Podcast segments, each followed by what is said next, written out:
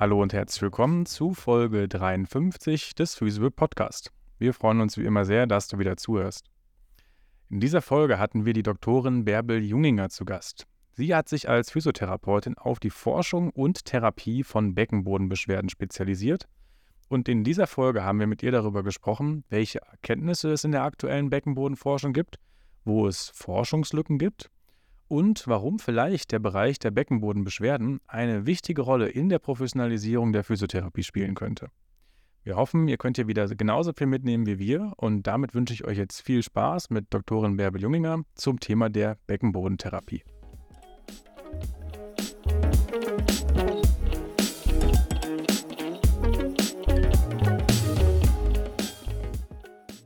Alright, dann hallo an alle zusammen. Hallo Bärbel. Herzlich willkommen im Physical Podcast. Äh, schön, dass du bei uns bist.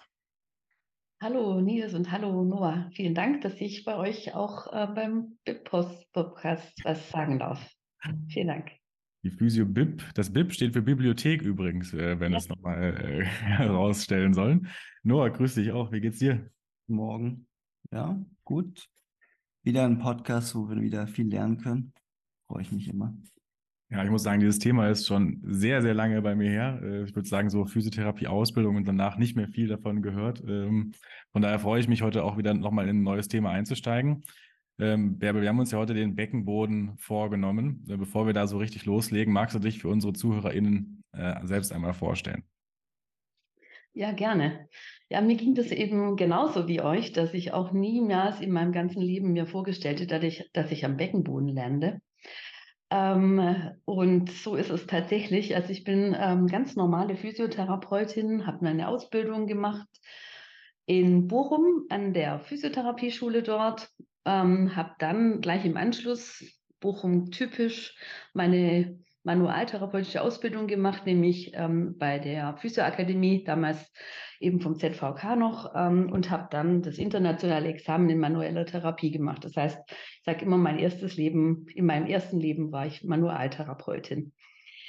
Ähm, und ja, dann ähm, habe ich einfach irgendwann mal in dieser Zeit äh, Kontakt zur Joint Stability Group in Australien bekommen und habe dann ähm, mit der Christine Hamilton, die ja diese lokale Stabilisation der Gelenke in Deutschland und in Österreich und der Schweiz unterrichtet hat, ab Ende der 90er Jahre Kontakt gehabt und fand das so krass, dass es irgendwie Muskeln gibt, die neurophysiologisch und neuromuskulär ausgeschaltet werden durch Schmerzen. Und das war dann so für mich der Moment, dass ich das einfach nicht verstehen konnte und bin dann abgebogen zum Beckenboden weil Chris irgendwann mal von einem Kongress zurückkam aus Perth und ähm, dort gesagt hat, du, die haben da mit dem Ultraschall irgendwie die Blasenbewegungen gesehen beim Active Straight Leg Race Test. Und ähm, dann haben Chris und ich einfach zusammen mal so uns informiert, wie man Ultraschall machen kann und haben dann äh, eine gemeinsame kleine Mini-Studie durchgeführt die mich dann tatsächlich in den Beckenbodenbereich so weit geführt hat, dass ich dann in Australien gelandet bin bei Paul Hodges und dann mit einer Ärztin in Berlin in der Charité angefangen habe zu forschen. Und ähm, im Jahr 2018 habe ich meine Promotion ähm, an der Charité beendet ähm, und ja, bin also total in den Beckenbodenbereich eingedrungen. Super spannend. Wann bist du selber in Australien gewesen dann? Ja, ich war ähm, von 2001 bis 2006 dreimal dort, hatte ähm, so einen kleinen Studienaufenthalt zuerst 2001, habe dort dann bei Paul von Paul Hodges die, ähm, ja, ein Angebot bekommen, da mein PhD zu machen ähm, in Brisbane an der University of Queensland. Das habe ich damals ausgeschlagen, weil ich einfach ähm, in Deutschland auch sein wollte und ja irgendwie so dachte, ähm, das dauert fünf Jahre, so ein PhD. Und jetzt denke ich, dass ich dann einfach hier auch präsent sein sollte. Ich habe auch eine eigene Praxis damals gehabt. Das war auch ein bisschen schwierig. Hatte nach dem iPhone-Examen auch ein bisschen weniger Geld, weil das musste ich selber bezahlen. Und natürlich, das war in den Anfang der 2000er Jahre auch so, ich hätte nirgends Geld bekommen für diesen Studiengang. Ich war keine Akademikerin zu der Zeit. Ähm, ich habe keine Forschungsanträge stellen können. Es war auch nicht bekannt. Man hat mir überall nur erklärt, dass man als Physiotherapeutin eigentlich gar nicht studieren kann, wo ich auch immer aufgeschlagen bin damals. Und ähm, ja, habe dann einfach gesagt, nein, ich möchte als sogenannte Miscellaneous Student ähm, dann einfach in Deutschland weiter sein und dann in einigen Forschungsaufenthalten in Australien dann wenigstens eine Publikation mit Paul machen. Das war dann so Master of Philosophy Studiengang und ähm, genau.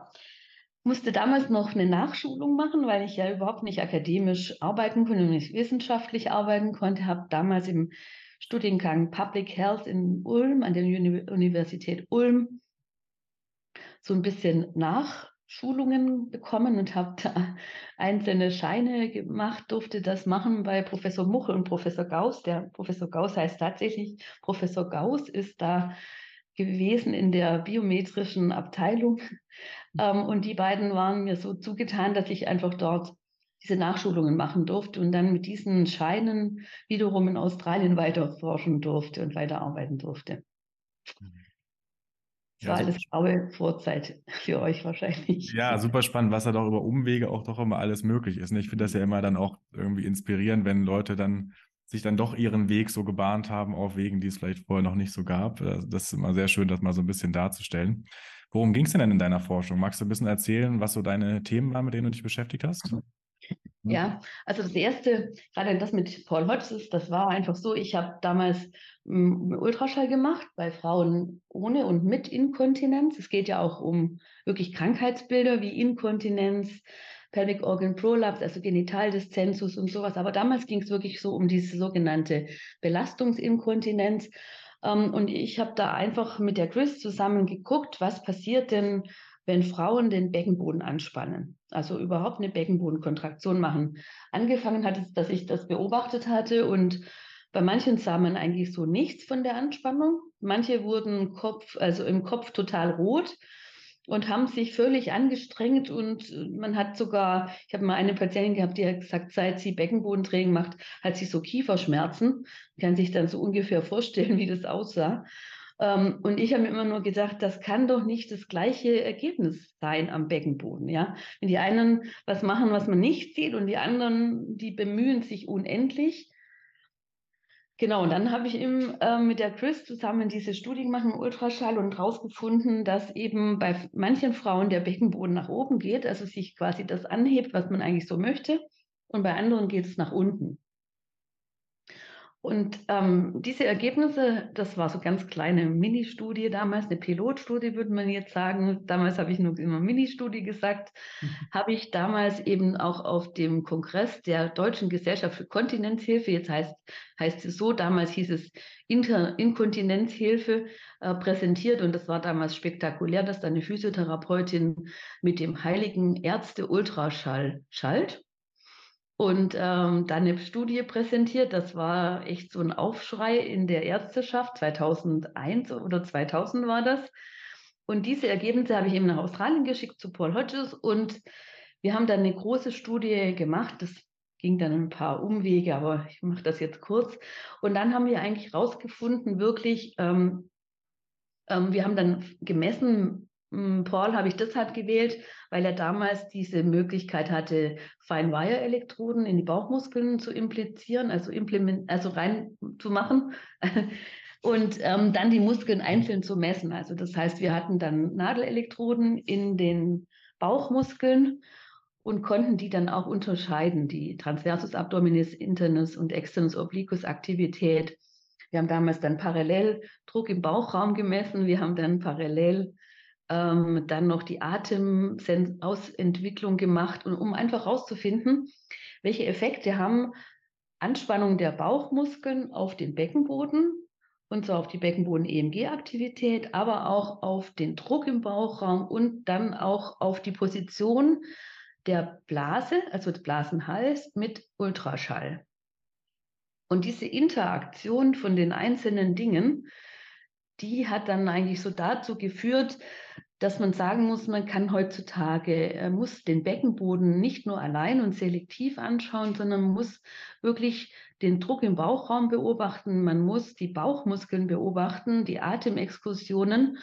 Und ähm, das ist immer so das, was ich auf Kongressen den ersten sage. Es reicht nicht nur aus, den Beckenboden anzugucken, und die Blase anzugucken, sondern es ist ein, ein großes Bild. Die Julie Hals eben auch aus Australien hat mal Beckenboden als part of a bigger picture genannt. Dieses, dieses Bild nehme ich immer super gern, weil eben der Beckenboden nur ein kleiner Teil von der sogenannten abdominellen Kapsel ist und dann eben Bewegungen oder Anspannungen der umliegenden Muskeln Einfluss auf die anderen Muskeln, auf die andere Struktur, auf die Positionen von Blase, ähm, ja auch Gebärmutter, Scheide und ähm, auch Darm haben.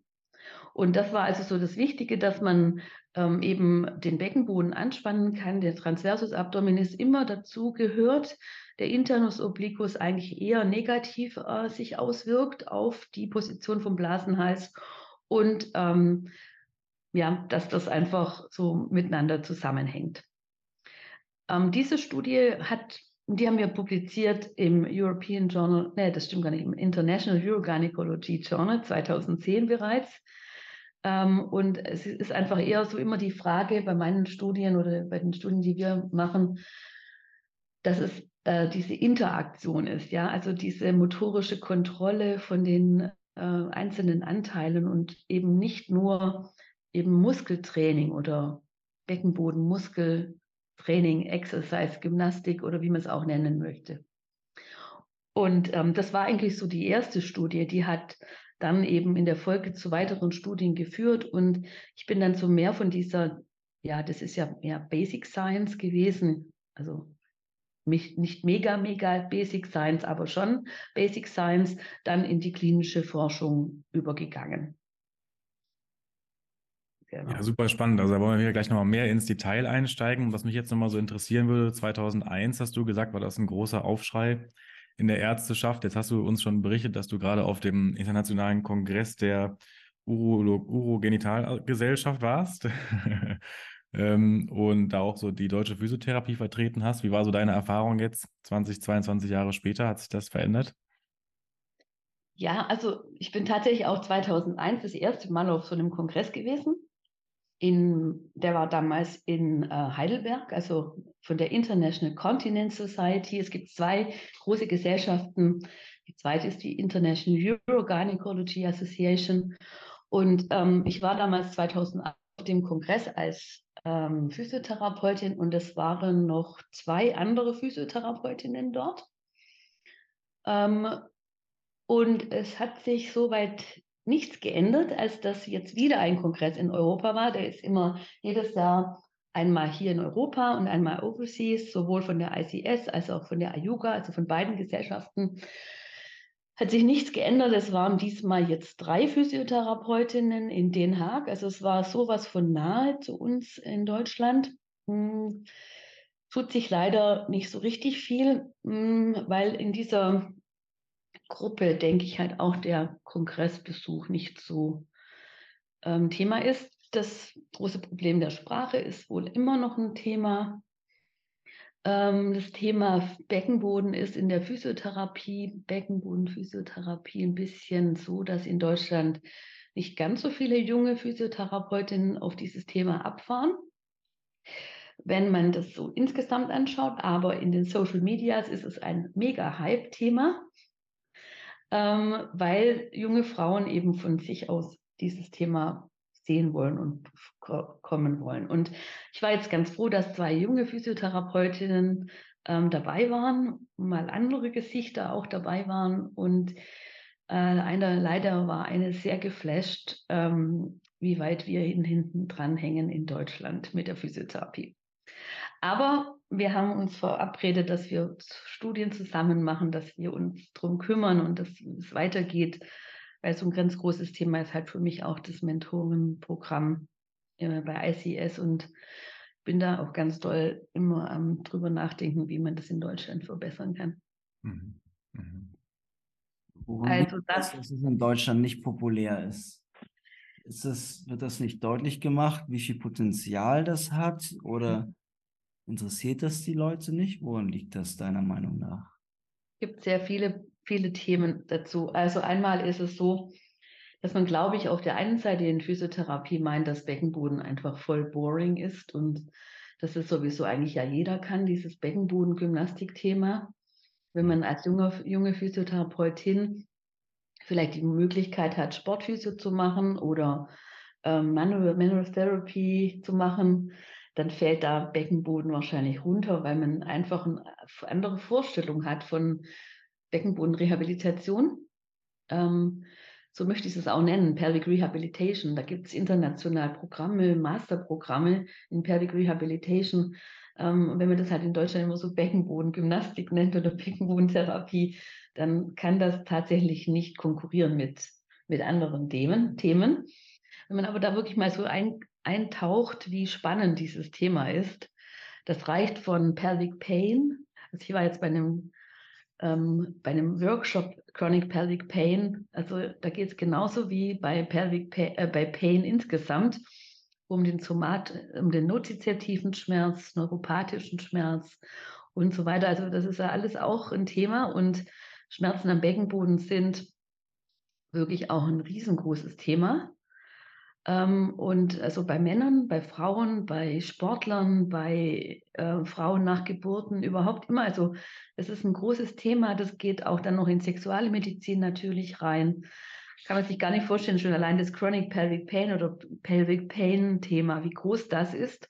Und dann aber natürlich alles, was mit äh, dem ganzen Leben einer Frau zusammenhängt, eben angefangen von jungen Frauen, die vielleicht Gymnastics machen, äh, sogenannte Gym-Junkies sind und Beckenbodenprobleme haben, wie ähm, Inkontinenz bei Sport. Ähm, dann aber auch natürlich alles, was um die Geburt herum mit dem Beckenboden zusammenhängt. Und dann ähm, das ganze Leben einer Frau. Und natürlich dann kommen die Männer dazu, wenn im äh, höheren Alter oder wohl leider gerade doch nicht ganz so hohen Alter bei Männern Prostata-Probleme auftreten, dann sind eigentlich Männer auch dabei. Ähm, und ja, das Ganze hat eigentlich gar kein Ende. Dann gibt es noch Ki Kinder und Beckenboden. Also das ist so ein Riesenthema. Im Ausland ist es teilweise ein Programm über drei Jahre Ausbildung, ähm, zum Master natürlich dann auch. Und ja, das ist natürlich total unterrepräsentiert hier in Deutschland. Genau habe ich den Faden ein bisschen verloren. Noah, war das?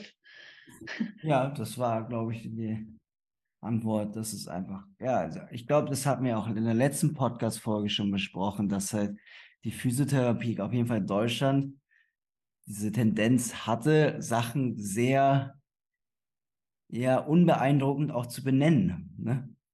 Das ja. haben wir letztes Mal von was Martina die, gehört, ja. Ja, ne, diese die Übungsnamen, Beckenbodengymnastik. Also das hat dann auch alles sowas von, ja, sehr einfach, sehr einfach, sehr simpel, machen wir einfach, ist ja ganz ein. Das ist, glaube ich, ein großes Problem. Mhm. Ja. Ja, ich habe vor vielen Jahren schon mal gesagt, ganz vielen Jahren, man sollte das vielleicht mal Vaginal Coaching nennen. So, alle haben natürlich gelacht, ich auch, auch. Aber so, so weit ist das nicht hergeholt. Das, wenn man in die Social Medias guckt, heißen viele der Kolleginnen mittlerweile aus Coaching. Coaches für irgendwas. Ähm, Rektusdiastasentraining, ja, ist der große Hype. Ähm, und lauter so Dinge, die einfach dann auch mehr die, die, ich sage mal wirklich in dem Fall jetzt Kunden ansprechen, weil das ist noch gar nicht so klar, ob das Krankheiten sind oder ob man da irgendwo von Krankheiten redet oder äh, eher Funktionsveränderungen, die physiologisch sind. Ja, also ganz krasse Dinge. Aber die natürlich ein großes Feld öffnen. Äh, leider sage ich jetzt mal so ein bisschen auf den zweiten Gesundheitsmarkt, ein bisschen abrutschen und dann natürlich auch, ähm, ja, leider in so einen Bereich abrutschen, wo ich dann immer denke, okay, jetzt kommen natürlich auch andere Berufe dazu, die gar keine Berufe sind. Ja, es gibt ja den Beruf Therapeut. Der Name ist ja nicht geschützt leider und ja, da gibt es irgendwie Auswüchse, die sind irre, weil aber die Physiotherapeuten dieses Feld nicht so ganz belegen. Ja, das muss man jetzt einfach schon mal so sagen. Ich habe immer früher so ein bisschen über das dann nehmen uns die anderen unsere Arbeit weg. Da kriege ich immer so einen leuchten Föhn. Es gibt dann immer auch zwei. Man kann sich auch was wegnehmen lassen. Beziehungsweise man sollte schauen, dass man es nicht macht. genau. Mhm. Ja, aber das sind so andere Themen. Ja, ich wollte noch ein bisschen mehr zu der Forschung auch sagen eigentlich. Ja, vielleicht, also wir wollten ja auch noch so ein bisschen über diesen berufspolitischen Teil sprechen, den du auch formuliert hast, aber vielleicht steigen wir erstmal so ein bisschen erstmal nochmal in die Theorie ein. Jetzt haben wir schon, glaube ich, ganz viel über den Beckenboden und so weiter erzählt. Ich glaube, äh, wenn ich jetzt eine Podcast-Folge über Beckenboden unvorbereitet hören würde, dann müsste ich auch erstmal nochmal abgeholt werden. Ähm, worum geht es eigentlich genau? Was gehört eigentlich nochmal so zum Beckenboden? Wollen wir da vielleicht nochmal ganz niedrigschwellig erstmal einsteigen und nochmal definieren, was ist eigentlich äh, der, der Beckenboden genau? Ja, okay, ganz gerne.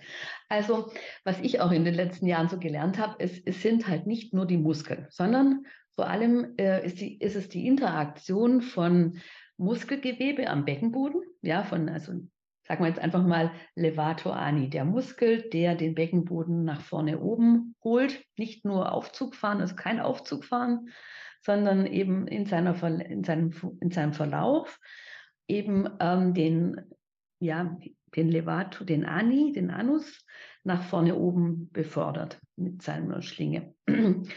Und zu diesem Muskel gehört aber ganz wichtig das sogenannte, ähm, ja, in Englisch heißt es ähm, Connective Tissue. Man kann das jetzt, also das Bindegewebe in den Muskeln, aber auch das Bindegewebe herum um die ganzen Strukturen nennen, das sind Faszien. Und ganz wichtig ist es, diese Interaktion zwischen den Faszien und dem Beckenbodenmuskel zu sehen. Ähm, weil bei einer Geburt wird, das muss man sich mal vorstellen, zum Beispiel der Beckenboden 3,3-fach gedehnt. Wenn man das mit irgendeinem anderen Muskel im Körper machen würde, wäre dieser Muskel für immer und ewig kaputt. Den könnte kein Mensch mehr anspannen. Diese Dehnung geht auch nur in dieser Situation der Geburt. Kein Mensch weiß bisher, welche Hormone es, es gibt, die dazu führen, dass so ein Muskel sowas ertragen kann. Und bis zu einem gewissen Grad ist eben dann auch diese, diese Dehnung möglich. Ab einem gewissen Grad reißt das Gewebe sowohl in den Muskeln als auch eventuell sogar die Faszie und sogar eventuell auch der Muskel ab. Also es gibt Muskelfaserrisse, Muskelabrisse am Beckenboden und das sind halt auch die Dinge, mit denen man dann hinterher arbeiten muss. Also das heißt, die Frage ist eine Frau nach einer Geburt eine Patientin oder ist es eine gesunde Frau, die ist irgendwo dazwischen. Es ist ein, äh, ganz sicher, dass immer nach einer Geburt zum Beispiel der, das ganze Gewebe tiefer liegt und dass dann auch eine gewisse ja, Zurückbildung möglich ist, aber nicht hundertprozentig. Also eine Frau nach einer Geburt, nach einer vaginalen Geburt, wird immer anders aussehen, der Beckenboden anders aussehen als vor einer Geburt. Gut, das ist jetzt der eine Teil, ja. Und da wird, daran wird eben auch gearbeitet als Physiotherapeut im Beckenbodenbereich, nämlich kann die Frau den Muskel anspannen, kann die den anspannen und aus, äh, die, die Anspannung umsetzen, kann sie das koordinieren mit der Atmung, mit dem Husten, mit Übungen, kann sie das einbauen. Also das ist jetzt so der eine Teil. Die Krankheiten hatte ich so vorhin schon ein bisschen erwähnt bei, dem, äh, bei der The Thematik zum Studiengang. Welche Bereiche sind da ähm, so abgebildet beim Beckenboden, überhaupt Pelvic Rehabilitation Programm? Ähm, welche Dysfunktionen liegen jetzt am Beckenboden vor? Es gibt jetzt einfach mal die Thematik der ähm, Inkontinenz. Es gibt zwei Formen, Belastungsinkontinenz und Dranginkontinenz. Ähm, Dranginkontinenz ist einfach der unmögliche ähm, Zurückhalten von Drang. Das kann mit Strukturveränderungen zusammenhängen, das kann mit einer überaktiven Blase zusammenhängen, das kann, können also Dinge sein, die wir als Physiotherapeuten behandeln können. Es gibt aber auch Inkontinenzformen, also Overactive Bladder, überaktive Blase, die wir nicht beeinflussen können oder nur marginal. Wobei wir allerdings mehr Erfolg haben, ähm, als man das so gedacht hat mit Beckenbodenanspannungen. Nicht Kräftigungen und Training, sondern gezielter Beckenbodenanspannung. Dann gibt es den sogenannten Genitalszensus. Das sind dann wirklich so strukturelle Veränderungen im Beckenboden, wie ich es gerade so, schon so erzählt hatte, Interaktion Muskel-Fasziengewebe. Äh, und da ist es halt die große Frage, inwieweit kann man mit der Muskulatur ähm, gewisse Funkt äh, strukturelle Schädigungen kompensieren. Und das kann man halt bis zu einem gewissen Punkt und ab nicht können. Da gibt es jetzt dann in der Physiotherapie, in großen Therapie, einen großen Bereich der Hilfsmittelversorgung, ähm, bei der es jetzt nicht ganz so klar ist, wer darf das und wer soll das und wer muss das äh, im Gesundheitswesen in Deutschland. Ähm, die Ärzte dürfen das natürlich dann verschreiben, so mit Mittel, also Hilfsmittel. Physiotherapeuten können es nicht verschreiben. Da ist die interdisziplinäre Zusammenarbeit ein großes Thema. In dem Gebiet nennt man das Pessare. Pessare sind sogenannte Stützen. Ähm, man würde zum Beispiel jetzt beim Fuß, wenn man Senk, Spreiz, Knick, Plattfuß oder irgend sowas hat, nie nur Muskeltraining machen, sondern auch mit Einlagenversorgung äh, arbeiten, dass die, dass die Statik einfach in Ordnung ist. Beim Beckenboden wird das so ein bisschen den Muskeln überlassen. Und äh, Frauen nach Geburten, die vielleicht da eben gerade Probleme haben und ein Senkungsgefühl, Rückenschmerzen, Schmerzen im Beckenboden haben, die wird man dazu ähm, quasi auffordern, dass sie sich schonen, was ja ganz überhaupt gar nicht funktioniert, wenn man Maxi-Cosi mit einem Baby tragen muss und seinen Haushalt äh, machen muss und ein zweites Kind oder ein drittes Kind eventuell auch noch hat. Also das heißt, da muss man dann mit Hilfsmitteln arbeiten. Und das war jetzt zum Beispiel auf dem Kongress in Den Haag ein ganz großes Thema. Die Versorgung mit Hilfsmitteln, sodass man einfach eine passive Stütze hat für den Beckenboden. Und ähm, das machen eben Physiotherapeutinnen auch, die sich auf dem Gebiet äh, auskennen und sich da spezialisiert haben, häufig mit guter Zusammenarbeit mit ihren zuweisenden Ärzten. Genau, das sind ähm, so Dinge. Dann natürlich immer die große Frage, äh, wenn der Beckenboden nicht arbeiten kann, was macht man dann? Also wenn es irgendwie nicht funktioniert. Und das ist jetzt so ein ganz großes Thema neurophysiologische Störungen, neuromuskuläre Störungen. Gibt es da irgendwie in der Afferenz äh, Probleme der Wahrnehmung, der Perception überhaupt, der Awareness für diese Muskeln? Ähm, ist es tatsächlich so, dass die Muskeln eine, Störung haben oder ist es eher so, dass es auf neuromuskulärer Ebene abläuft? Ähm, da wird sehr wenig geforscht.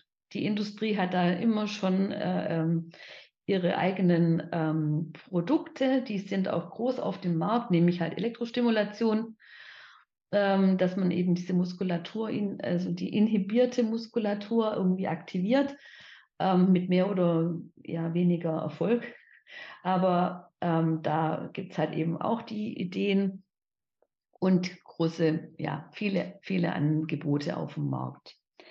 Ähm, ja, und das sind jetzt so, so Dinge, die den Beckenboden einfach so betreffen, die ihr vielleicht die, wo ich vielleicht die Hörer und Hör, Hörerinnen und Hörer auch abholen kann, die sich jetzt nicht so ganz mit dem Beckenboden auskennen. Also diese zwei Domänen, eben Senkungen, dann aber auch Blasenentleerungsstörungen, äh, gibt es auch noch, also dass man eben nicht ähm, zur Toilette kann, dass die Blase vielleicht nicht sich kontrahiert, da gibt es so einen Muskel, den Detrusor, den, der die Blase eigentlich leer drücken soll, dass der irgendwie gestört ist.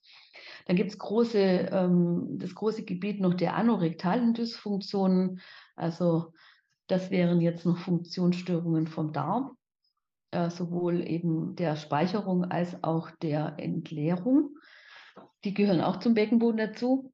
Ähm, ein ganz, ganz großes, auch großes Thema, auch eine große Domäne für Physiotherapie. Ähm, auch natürlich dann Obstipationsstörungen. Ähm, ja, also Beckenboden hat schon richtig viel zu bieten. Du hast halt auch viel Forschung dazu gemacht, wie denn der Beckenboden dann mit dem, mit der Blase, mit dem Blasenhals interagiert und wo es da Probleme geben kann. Könntest du da zum Einstieg einmal nochmal einen Überblick geben, wie, wie funktioniert diese Interaktion zwischen Blasen, Blasenhals und Beckenboden? Ja, gerne. Also es gibt äh, in der, in der, in der Urogynäkologie, das ist jetzt eben die Spezial, das Spezialgebiet in der Gynäkologie, ähm, in Deutschland jetzt nicht als Facharzt, aber im Ausland, in Australien, Neuseeland zum Beispiel, gibt es eine Messung, die heißt Urodynamik. Ähm, eine ganz wichtige Sache, da wird wirklich die Dynamik der Speicherung der, mm, des Urins und die Miktion, also das ähm, in, äh, Entlassen der, des Urins wird da gemessen und dynamisch eben untersucht. Das ist wirklich eine dynamische Messung, weil das ist alles eine Funktion, ja, das sind Funktionen und deshalb ist es auch, finde ich so logisch, dass da Physiotherapeuten dran arbeiten, weil wir arbeiten mit Funktionen und wir arbeiten mit Dysfunktionen und versuchen, Dysfunktionen in Funktionen wieder umzuswitchen mit unseren Methoden. Und das ist jetzt auch neben eine Messung, die es immer schon gibt. Ähm, und zwar, wenn ich jetzt ähm, zum Beispiel huste, dann sollte die, die, der Druck in der Blase geringer sein als der in der Harnröhre oder andersrum ausgedrückt, der Druck in der Harnröhre sollte größer sein als der in der Blase, damit ich keinen Urin verliere. Ähm, das kann man jetzt auch noch messen mit, äh, mit Ultraschall, weil beim Ultraschall spannt, also beim Husten spannt der Beckenboden an. Das weiß man, der spannt vorher an, bevor man hustet. Ähm, und er muss anspannen vorher und der Beckenbodenmuskel hat eben durch seinen Verlauf, wie er verläuft, eben um die, äh, um die Organe herum, beziehungsweise um die Aus, also Organe, Harnröhre, Scheide und äh, Darm herum, ähm, hat er die Funktion, die Harnröhre zusammenzudrücken, aber auch zu komprimieren von, von den Seiten rechts und links davon, aber auch eben ein bisschen anzuheben, beziehungsweise vorher anzuheben und dann zu stabilisieren. Und das macht er am Blasenhals. Also in dem Übergang von der Harnröhre zur Blase muss der, muss der Blasenhals verschlossen sein, wenn man hustet. Sonst geht er auf, öffnet sich, bildet so ein Trichter oder öffnet sich insgesamt die Harnröhre und dann kommt es zu Urinabgang. Genau das macht man auch, wenn man äh, auf der Toilette ist und Pipi macht. Das heißt, man lässt dann den Beckenboden locker. In dem Moment öffnet sich der Blasenhals und es kann Urin rauskommen. Ja, also so geht die Miktion. Und das Gegenteil muss der Beckenboden eben machen, wenn man nicht Urin verlieren soll, nämlich anspannen vor dem Husten. Und diese dynamischen Messungen oder diese Messungen haben wir zum Beispiel in einer sogenannten erweiterten Urodynamik an der Charité in Berlin gemacht. Wir haben dann noch die, den Ultraschall zu der normalen Urodynamik hinzugenommen und haben das dann eben gemessen bei Frauen, die kontinent waren, bei Frauen, die inkontinent waren und haben dann so die sogenannten Strategien der einzelnen Frauen äh, untersucht, eben ähm, wenn die Husten und Kontinent sind, wie klappt das? Welche Mechanismen sind dabei? Der Druck in der Blase, der Druck in der Harnröhre, ähm, der Beckenboden, die Beckenbodenaktivität und der, die Position vom Blasenhals mit Ultraschall. Also das haben wir alles gemeinsam gemessen und ähm, haben die normale Urodynamik eben um den Teil Ultraschall, ähm, perinealen Ultraschall erweitert und haben dann halt so rausgefunden, Frauen, die kontinent sind, spannen den Beckenboden früher an als Frauen, die nicht kontinent sind.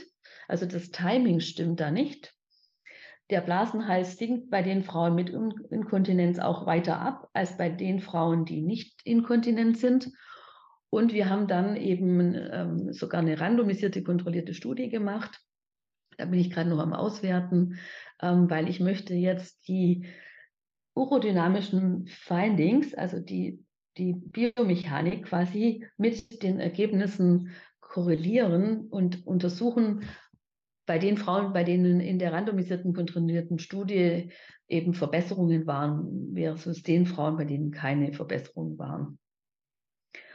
Und also das sind jetzt so die, die Dinge, warum der Ultraschall, äh, warum überhaupt der Blasenhals und die Uretra und die Position vom Blasenhals so wichtig sind. Und wie kann es dann zu Störung des Timings kommen? Also ist das angeboren? Kommt das durch traumatische Erlebnisse? Ist das falsches? Also wie kann es dazu kommen? Es ändert sich ja nicht automatisch einfach. Ja, das ist jetzt leider so, dass wir da nur ähm, so Forschung von anderen Gebieten auch haben.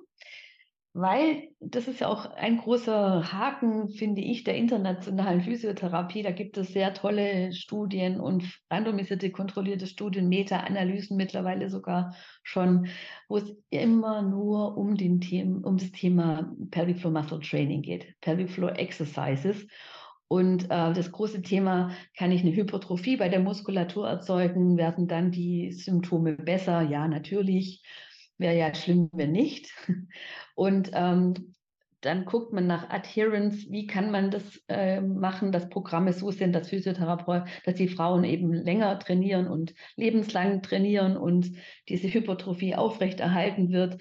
Und leider geht die Forschung ganz, ganz wenig in die Richtung motorische Kontrolle, äh, Motorlearning und irgendwie andere Richtungen. Ja, also das heißt, diese Biomechanik, diese, diese Dysfunktionsveränderungen, das wird irgendwie so super wenig abgebildet ähm, in der Physiotherapie weltweit. Und in Deutschland haben wir eben keine Forschung, im Moment überhaupt nicht, weil die Ärzte, mit der ich diese Forschung gemacht habe und so, die gibt es auch nicht mehr leider gerade an der Charité. Und ähm, es gibt zurzeit wirklich keine Forschungseinrichtung in Deutschland, wo man Beckenbodenforschung macht. Also das heißt, wir müssten mehr zum Thema wirklich so ähm, motorische Kontrolle und sowas äh, schauen, als nur nach den Trainingsmodalitäten und wie man äh, Training besser macht. Also im Grunde genommen weiß man, egal welches Training man macht, ähm, und dann guckt man die Ergebnisse nach dem Training an, also nach irgendeinem Trainingsprogramm, Beckenboden, dann ist das besser, ist das Outcome besser als vor dem Training. Es wäre schlimm, wenn nicht, ja. Internationale Studien, da muss man eins noch dazu sagen, die Frauen werden, die, äh, die Frauen, die da in, äh, eingenommen, hineingenommen werden in die Gruppe, also in, in die Studien, also Inclusion Criteria, sind immer, dass man vaginal untersucht und nur Frauen, die den Beckenboden anspannen, in diese Studien reinkommen dürfen. Das ist wichtig. In Deutschland ist das mit der vaginalen Untersuchung der Muskeln nicht ganz so uh, Usus. Das ist ein anderes Thema. Äh, spezialisierte Physiotherapeuten machen das aber nicht insgesamt. Und deshalb würde man in Deutschland Studien, äh, Studien in Inclusion machen, wo äh, Äpfel und Birnen miteinander verglichen werden. Also, weil das würde nicht ähm, immer hundertprozentig so sein. Jetzt ähm, in internationalen Studien ist das eben Voraussetzung, dass die Frauen den Beckenboden anspannen können. Und egal welche Programme man macht, die sechs Monate nach Kontrollstudien beziehungsweise direkt nach den Interventionen, die sind immer gut und immer besser, egal ähm, und ist ja auch logisch, oder? Also wenn ich Muskeln, die ich anspannen muss, dann auch im Training anspanne, dann wird es besser, oder? Das Symptom. Jetzt ähm, dann aber die Nachkontrolle, Follow-up, Long-Term, das ist immer so schlecht.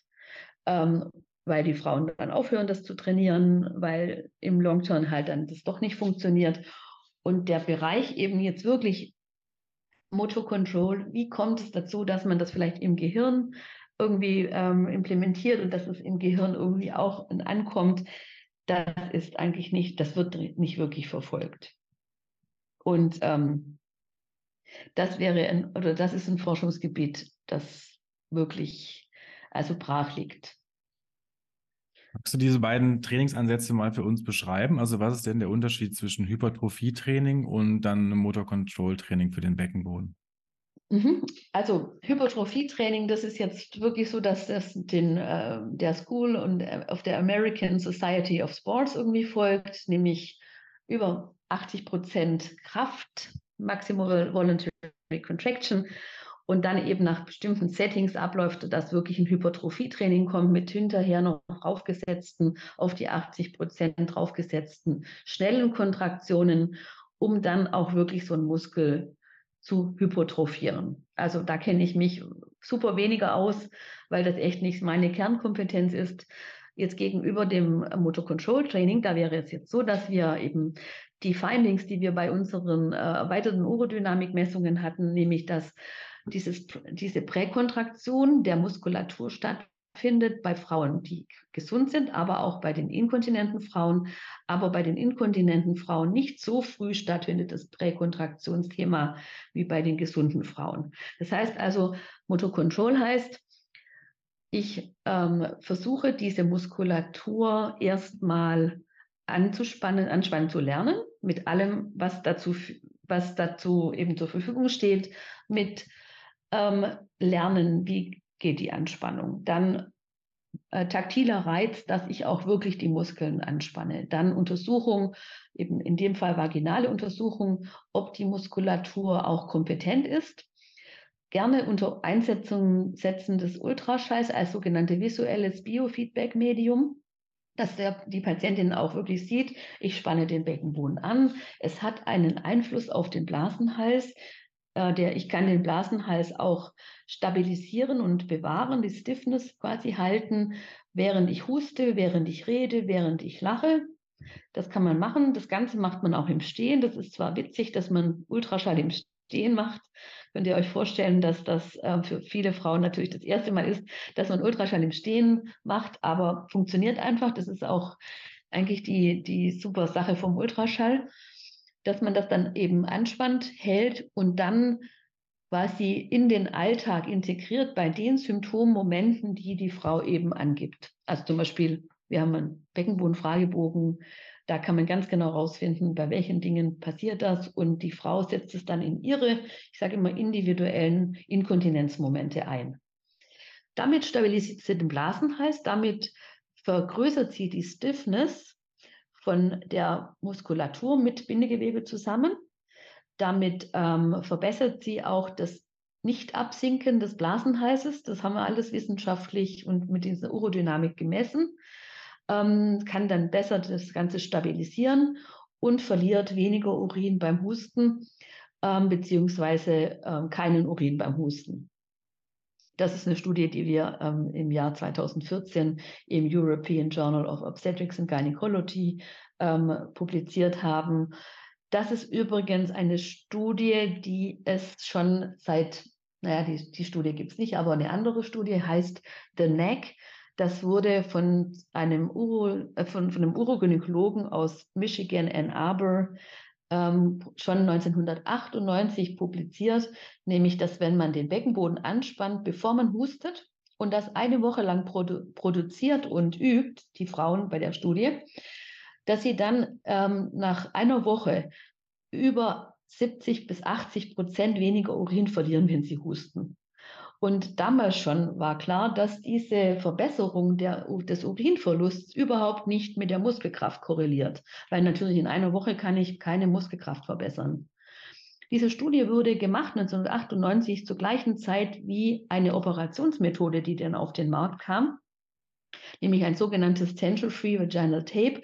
Das ist ein Bändchen, das um die Harnröhre rumgelegt wird, spannungsfrei. Und wenn die Frau hustet, dann drückt sie beim Husten die Harnröhre oder ja, die Harnröhre gegen dieses Bändchen und dann wird in dem Moment quasi die Harnröhre zusammengedrückt und der Urinverlust findet nicht statt. Das ist eine Studie, äh, eine, eine Methode, Operationsmethode, die 95 Prozent weniger Urinverlust produziert. Also die ist nicht zu toppen.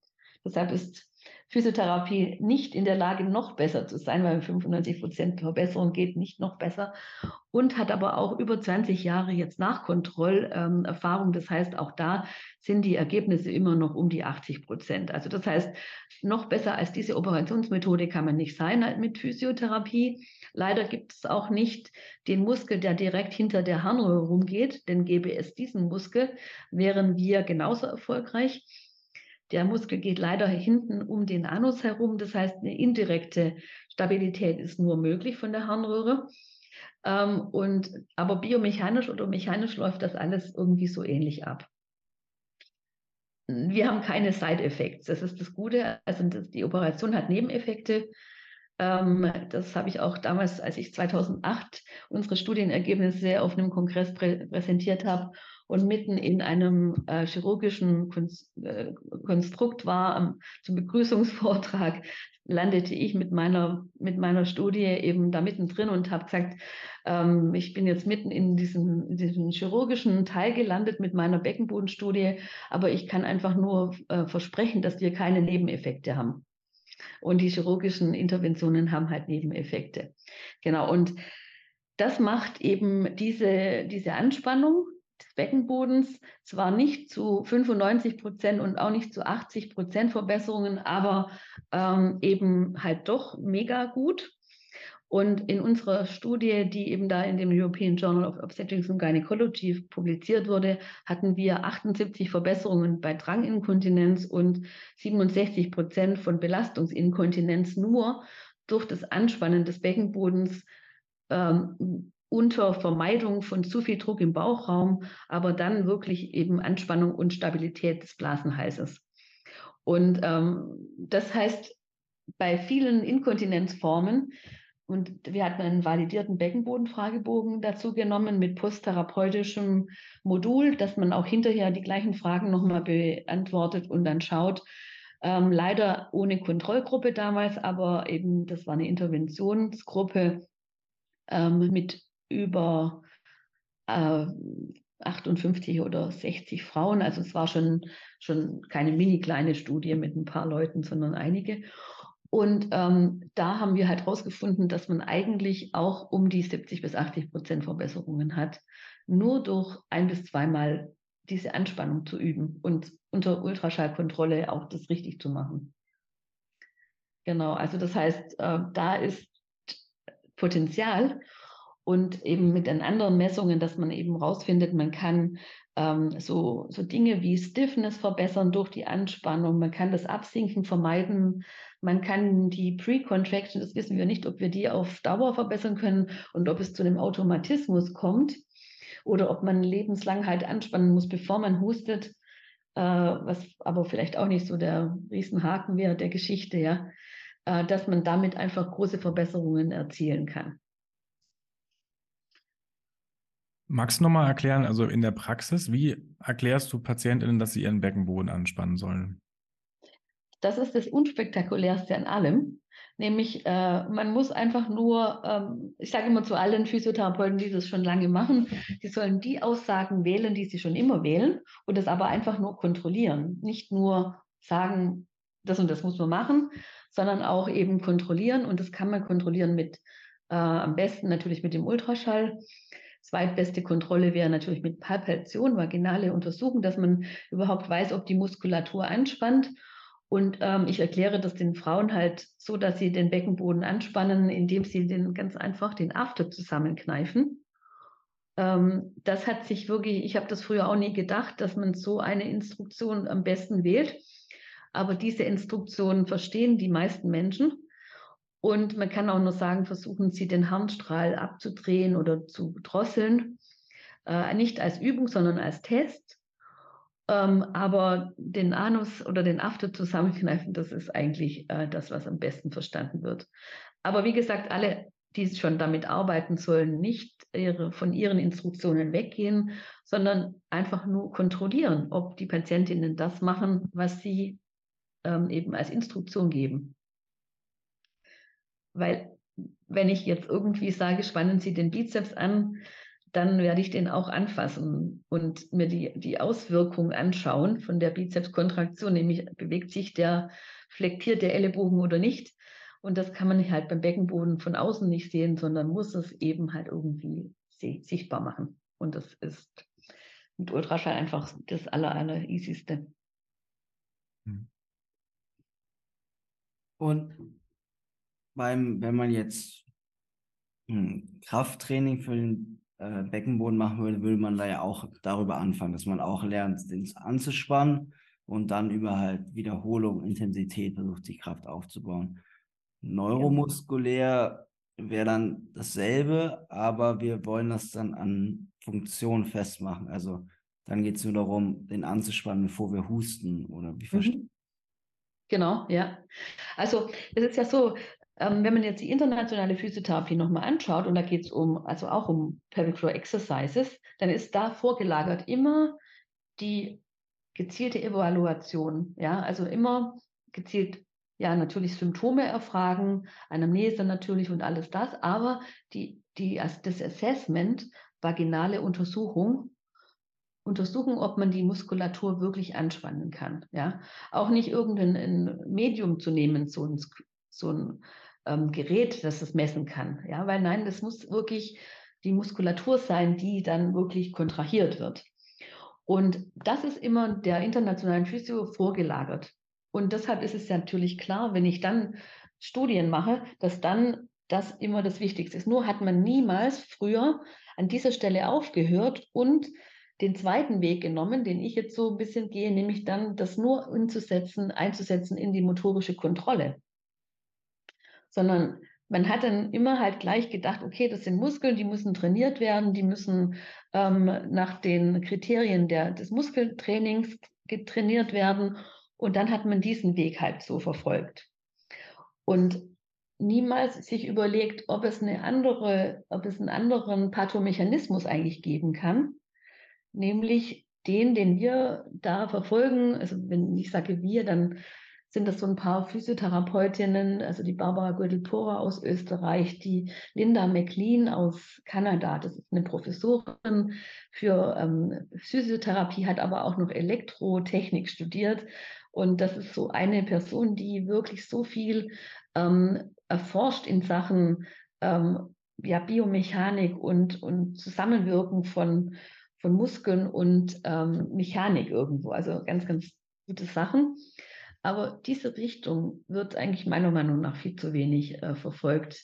Ob es auch andere ähm, ja, Mechanismen der Wirkungsweise von Physiotherapie am Beckenboden geben kann, außer Kraft und Exercises. Also ich muss sagen, ich habe es immer noch nicht so ganz verstanden, was jetzt genau der Unterschied ist zwischen dem motorischen Training und dem Krafttraining. Also wir haben darüber gesprochen, dass es quasi beim Krafttraining, sagst du, es geht um eine ja, so submaximale Kontraktion. Du hast über 80 Prozent Anspannung gesprochen und dann auch schnellere Anspannung. Und bei dem Kontrolltraining geht es jetzt darum, da hast du gesagt, ähm, die Beckenbodenmuskulatur anzuspannen, ohne das Involvieren der Bauchmuskulatur zum Beispiel. Und das zu kombinieren mit ähm, naja, Aktivitäten wie Husten zum Beispiel, wo man diese Präanspannung haben möchte. Ähm, mhm. Aber wie trainiere ich das jetzt genau? Also gibt es da irgendwie so ein Protokoll? Du hast auch schon von Wahrnehmung, Wahrnehmung gesprochen, aber also so ganz kann ich es mir noch nicht vorstellen. Magst du das noch einmal konkretisieren? Ja. ja, ja gut. Also ich lerne das richtig anzuspannen. Ich sehe, dass es einen Effekt hat. Im Ultraschall zum Beispiel. Ich integriere das in eine andere Ausgangsposition als die im Liegen, sondern auch im Stehen. Ich integriere das dann in die, Tätig die Aktivitäten, die bei mir individuell zu Urinabgang führen. Und dann versuche ich das im Laufe meines Alltags immer wieder einzusetzen. Bei Dingen, die zum Beispiel, also Thema ist der Druck im Bauchraum, ähm, bei Dingen, die den Druck im Bauchraum erhöhen. Äh, natürlich eigentlich alles. Ja, es gibt keine Tätigkeit im Alltag, die den Druck im Bauchraum nicht erhöht. Ähm, aber ich versuche das dann einzusetzen, bevor der Druck seinen Peak erreicht. Mhm. Das kann also ich aber bewusst machen auch, ja? Also kann genau. ich mir genau. das wirklich als bewusste Sache vorstellen, dass wenn ich ja. huste, ich weiß, ich muss jetzt vorher den Beckenboden anspannen. Also das passiert ganz bewusst. Genau, das mache ich ganz bewusst und kann dann hinterher sagen, hat geklappt, hat nicht geklappt. Mhm. Ähm, und da ist jetzt eben immer die große Sache, die, was passiert jetzt da im Gehirn? Ist das einfach fürs Gehirn eine klasse Sache? Sagt das Gehirn, boah, das habe ich früher auch so gemacht? Oder sagt das Gehirn, boah, das scheint ja sinnvoll zu sein? Kommt es da im Gehirn zu Veränderungen? Ich würde super gern äh, Gehirnscans machen, ja, ähm, also PET und äh, funktionelles MRI und so mal in diese Richtung. Ähm, Gibt es auch wiederum geniale Forschung, ähm, zum Beispiel Gerd Holz-Dege, der hat den sogenannten emotionalen Motokortex benannt. Ähm, was machen Emotionen mit meinem Beckenboden, äh, mit dem Thema? Und ähm, Catastrophizing ist da echt ein Thema. Ähm, gibt es Mechanismen, die bei Geburten stattfinden, über den Schmerzmechanismus stattfinden, über die, das Coping mit, mit Schmerz, über die Situation Geburt, verändert sich da irgendwas im Gehirn? Also sind Richtungen, die, die sind bei Schmerzen, alle werden verforscht, jetzt hier beim Beckenboden viel zu wenig. Und ähm, jetzt die große Frage, kann man jetzt über diese Präkontraktion, die dann sinnvoll ist, die dann zu keinem Urin verliert, kann man da vielleicht einen Automatismus generieren? Das haben wir auch gefragt bei unseren Studien. Glauben Sie, dass Ihr Beckenboden manchmal schon automatisch anspannt? Und da haben Frauen gesagt, ja, bei manchen Dingen muss ich gar nicht mehr dran denken. Männer nach Prostatektomie zum Beispiel, wenn sie aus dem Auto aussteigen, brauchen sie da nicht mehr drüber nachdenken. Das war, ist immer ein ganz großes Thema nach einer Prostata-Operation, bei bei der dann Urinabgang ein Thema ist. nicht bei allen übrigens, äh, dass dann eben beim Auto aussteigen das passiert. Nur irgendwann, wenn man dann das, das vorher anspannt und es passiert nicht mehr, dann sagen Männer nach ein paar Wochen, nee, das ist gar kein Thema mehr. Jetzt ist die Frage, switcht da das Gehirn um und sagt, hey, das ist ja sinnvoll, den Beckenboden anzuspannen? Keine Ahnung, wissen wir echt nicht. Das sind so Felder, die nicht bearbeitet werden, weil man, wie gesagt, ähm, sich immer mit dem einen Thema, nämlich nur Muskelhypertrophie und Exercises beschäftigt. Ähm, und ja, über dies hinaus ähm, ist es so, dass, dass wir dann halt einfach bei unseren Beckenboden-Fragebögen, Quality of Life und eben Symptomerfragungen ähm, haben, dass dann eben, wenn man dieses Programm macht, dass dann eben weniger Urinabgang stattfindet. Und jetzt ist die große Frage, verändert sich da neuromuskulär was, neurophysiologisch was? Ähm, ist es getrieben durch die gute Erfahrung, dass das Gehirn irgendwie sich umswitcht? Oder ist es getrieben durch eine, äh, ja, vielleicht so absteigende Pathways oder keine Ahnung? Ähm, das sind alles Dinge, die leider irgendwo nicht, nicht irgendwie erforscht werden. Ja? Ich habe euren Podcast zu Nozizeption und, äh, ähm, und, und Placebo und so auch äh, gehört bin total, finde es total spannend, sind da vielleicht auch Mechanismen, die da stattfinden. Ähm, und, und diese, ja, wo, wo liegt da die große, die große, der große Sinn, beziehungsweise wo liegt da der große Mechanismus, wo findet der statt? Leider sind da mehr Fragen als Antworten und leider finde ich, sind da Gebiete, der gerade in der Beckenbodenforschung, die nicht gegangen werden. Mhm. Und ein großes Spektrum, was noch geforscht werden kann, natürlich auch wieder. Das ist aber ja überall und immer so. Wenn wir jetzt mal einen Blick, also mal ein Stück zurücktreten aus der Wissenschaft und den vielen großen Fragen, die du ja so schön da formulierst, also den großen Unklarheiten, die es da gibt und so und auch offenen Forschungsfragen, die man da vielleicht beantworten sollte und mal zu dir in die Praxis gehen als Therapeutin. Wenn du jetzt mit Beckenbodenpatientinnen arbeitest, erlebst du dich denn als, als wirksam mit dem Motor Control Training in der Beckenbodentherapie? Ja, also ich würde jetzt meinen eigenen Studien nicht glauben, wenn ich, wenn ich da jetzt Nein sagen würde. Also ähm, wenn man eine Studie kennt von 1998, die über 80 Prozent Verbesserungen zeigt, also eine Intervention, nämlich anspannen, bevor man hustet. Wir bei unserer Studie mit unserem validierten Beckenboden-Fragebogen mit nur validierten Methoden, nämlich Ultraschallpalpation äh, und so, die wir in unserer Studie eingesetzt haben, 78 Prozent Erfolg bei Drang hat und bei bei Urinverlust, bei Belastungsinkontinenz 8, 67 Prozent Erfolg hat, dann würde man das doch tatsächlich in seiner, in seiner Praxis einsetzen, oder? Mhm. Also ich gehe davon nicht weg. Und ich nutze den Ultraschall, weil ich das so äh, genial finde für die, für die Frauen und für die Männer übrigens auch. Da sind die Mechanismen anders. Und äh, von Paul Hodges und Ryan Stafford aus Australien äh, von Queensland, aus Queensland sehr gut erforscht mittlerweile, in den letzten Jahren auch erst, ähm, dann würde ich das natürlich einsetzen und, und äh, erlebe, dass das Patientinnen nach ein, zwei Behandlungen äh, mit sich zurückmelden und einfach sagen, ich habe Verbesserungen. Mhm. Ja, ja, ich bin nämlich manchmal, also ich bin, manchmal kann man, ist es, wirkt es, glaube ich, für viele Therapeuten, wenn man so sehr wissenschaftlich spricht und über die ganzen großen Fragen, die es da gibt, es kann manchmal so ein bisschen discouraging ähm, wirken, ne? dass man immer hört, so, naja, ich weiß gar, gar nicht genau, ob ich jetzt da überhaupt einen Effekt mit haben kann. Aber das finde ich nochmal wichtig herauszustellen, dass, also, dass es eben Studien gibt, die auch zeigen, dass das einen Effekt hat und dass du das auch mhm. erfolgreich anwendest in der Praxis. Ne? Das war mir irgendwie nochmal wichtig, das so mal konkret zu machen. Ja. Wir hatten ja uns ja auch noch, ja, dazu kurz was sagen. Ja. Ähm, ich finde es unglaublich, also ich hatte, ich habe da Erlebnisse gehabt, zum Beispiel eine, Pati eine Patientin war Physiotherapeutin. Mhm. Die hatte auch wirklich das, das erste Mal bei der Behandlung das gut angespannt, die konnte ihren Blasenhals stabilisieren beim Husten, die konnte das im Stehen machen und die hat die Aufgabe bekommen, das mal eine Woche lang auszuprobieren und zu beobachten, wie häufig das funktioniert und wie häufig sie keinen Urin verliert weil die hatte angegeben, dass sie mehrmals am Tag Urin verliert. Also die war schon sehr belastet durch ihre Symptome. Und nach einer Woche hat sie sich zurückgemeldet und hat gesagt, ja, also das ist besser geworden. Ähm, ich habe jetzt eigentlich keinen Urin mehr verloren. Aber ich muss das jetzt ja ein halbes Jahr üben, damit es besser wird. Und dann habe ich gesagt, ja, aber Sie haben mir doch gerade gesagt, dass es jetzt besser geworden ist. Warum wollen Sie das jetzt ein halbes Jahr üben? Sie, Sie bauen das jetzt ein halbes Jahr in Ihren Alltag ein und überlegen dann, ob es äh, automatischer geht und ob Sie immer noch anspannen müssen. Und dann hat ich gesagt, ja, aber man muss doch äh, das Üben ein halbes Jahr machen, damit es besser wird. So hatte sie das gelernt. Und das, da muss man sich mal überlegen, was da so abläuft, ja. Diese, diese Idee, ich muss Beckenbodenmuskelkräftigung ein halbes Jahr machen, damit ich Verbesserungen habe, das hat sich so eingebrannt, dass sie selbst eine Verbesserung der Symptome nach einer Woche irgendwie gar nicht registriert hat.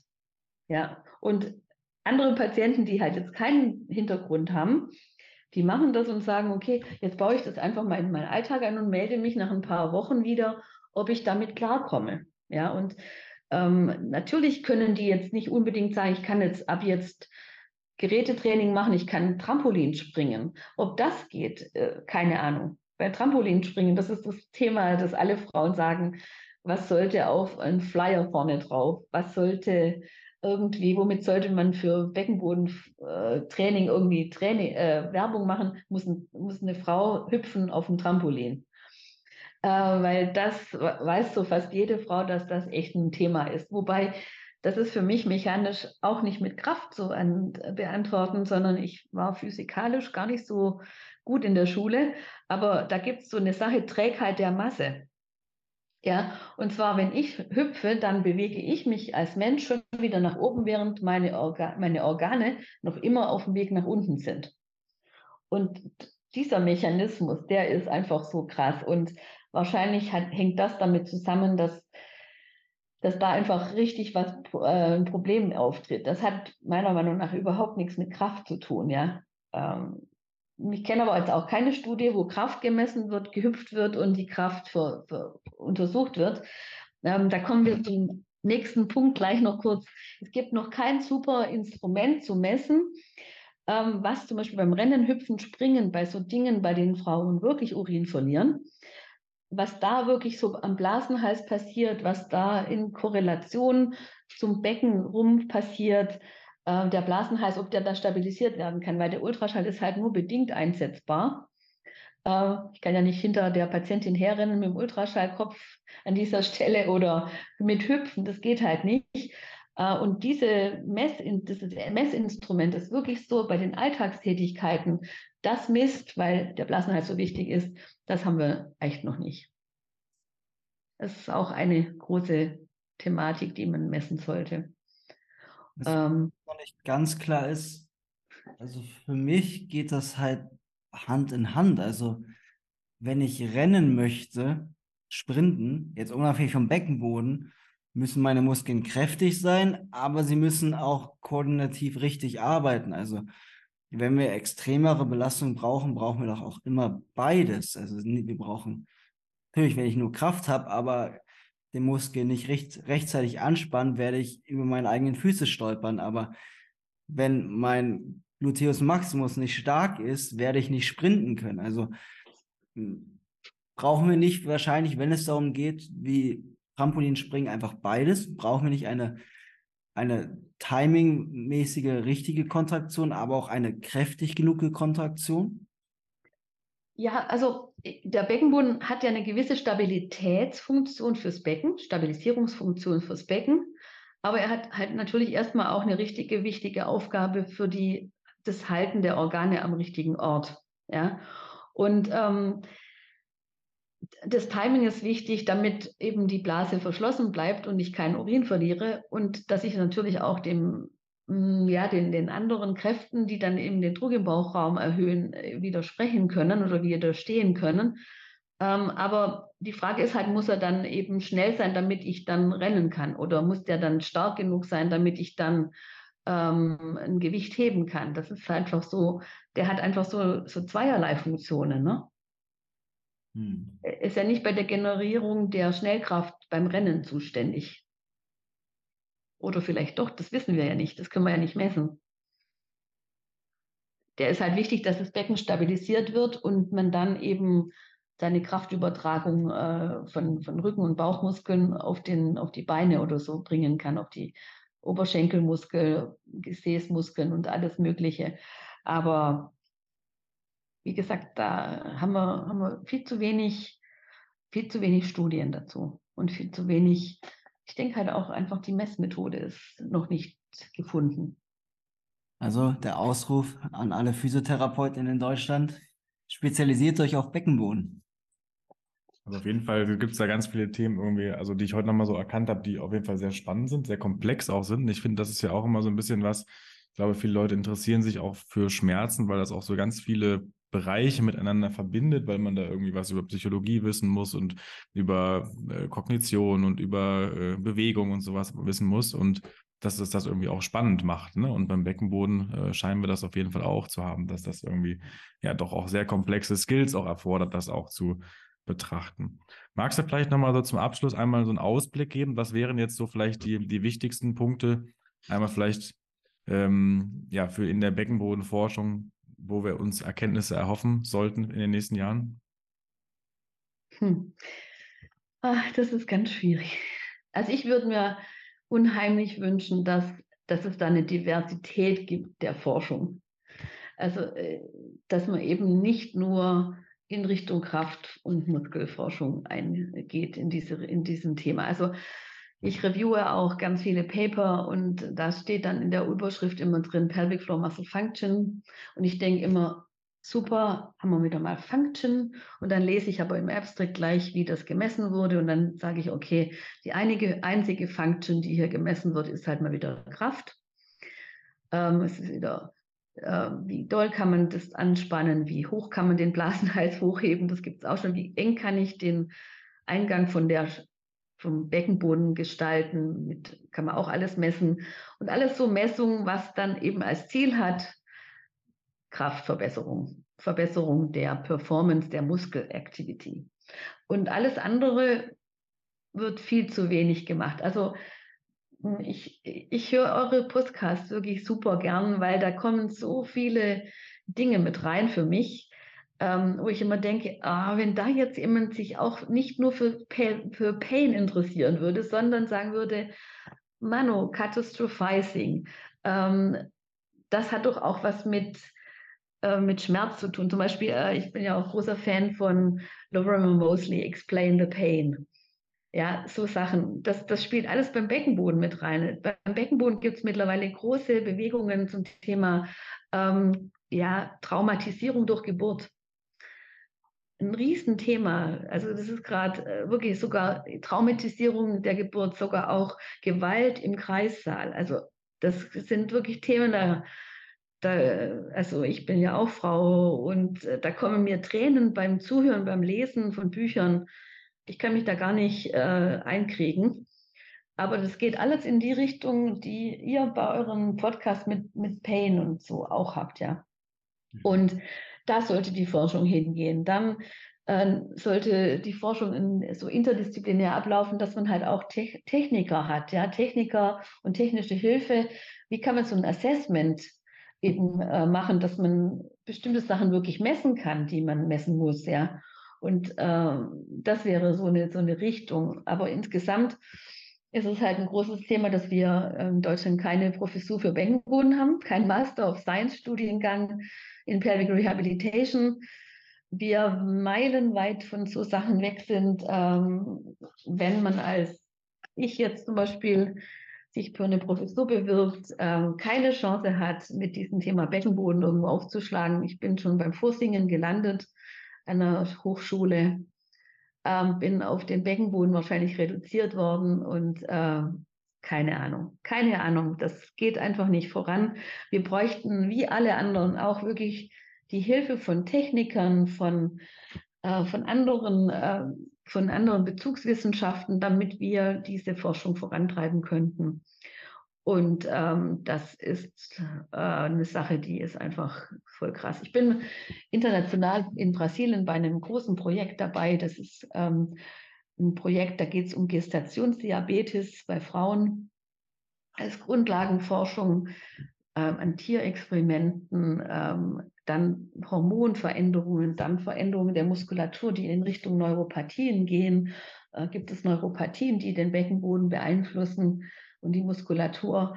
Also da geht so eine, so eine ganze Leit so einer Universität von allen Bezugswissenschaften sind damit eingebunden. Ähm, ein Projekt, das mega lange schon läuft und viele, viele Forschungen bringt, viele junge Leute mit reinnimmt. Sowas haben wir einfach alles nicht. Bin ich ganz nüchtern. Und international geht es um Pelvic Floor Exercises mhm. häufig. Ja, also vielen Dank, dass du diese ganzen blinden Flecken äh, mal aufgezeigt hast und mal benannt hast. Ich glaube, ähm, äh, dass, also ich denke mal auch, ne, wir sind ja schon sehr in dem Schmerzbereich unterwegs, aber ich glaube, sowas gibt es ja auch dann im Schmerzbereich, in dem Beckenbodenbereich, aber wahrscheinlich auch in ganz vielen anderen Bereichen, wenn ich mal nur mal in die Neuro denke oder in die Pädiatrie oder sowas.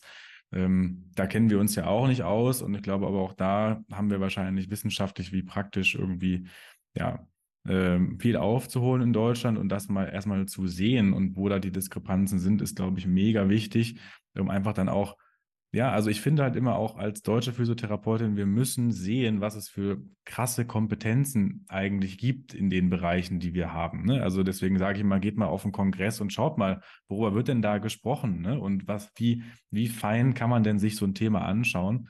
Äh, und das jetzt mal im Bereich äh, vom Beckenboden zu machen, war auf jeden Fall nochmal sehr gut und glaube ich auch sehr wichtig. Also vielen Dank, dass du uns da deine Perspektiven heute hier äh, geteilt hast. Und ähm, ja, dann würden wir auch dir als Zuhörer, Zuhörerin nochmal danken, dass ihr bis zum Ende wieder dabei geblieben seid. Wir hoffen, ihr konntet wieder einiges mitnehmen. Und Noah, hast du noch was zu sagen? Ciao. Bärbel, danke, dass du da warst. Und, ähm, Danke mich auch ganz herzlich. Bis zum nächsten Mal. Ciao, ciao.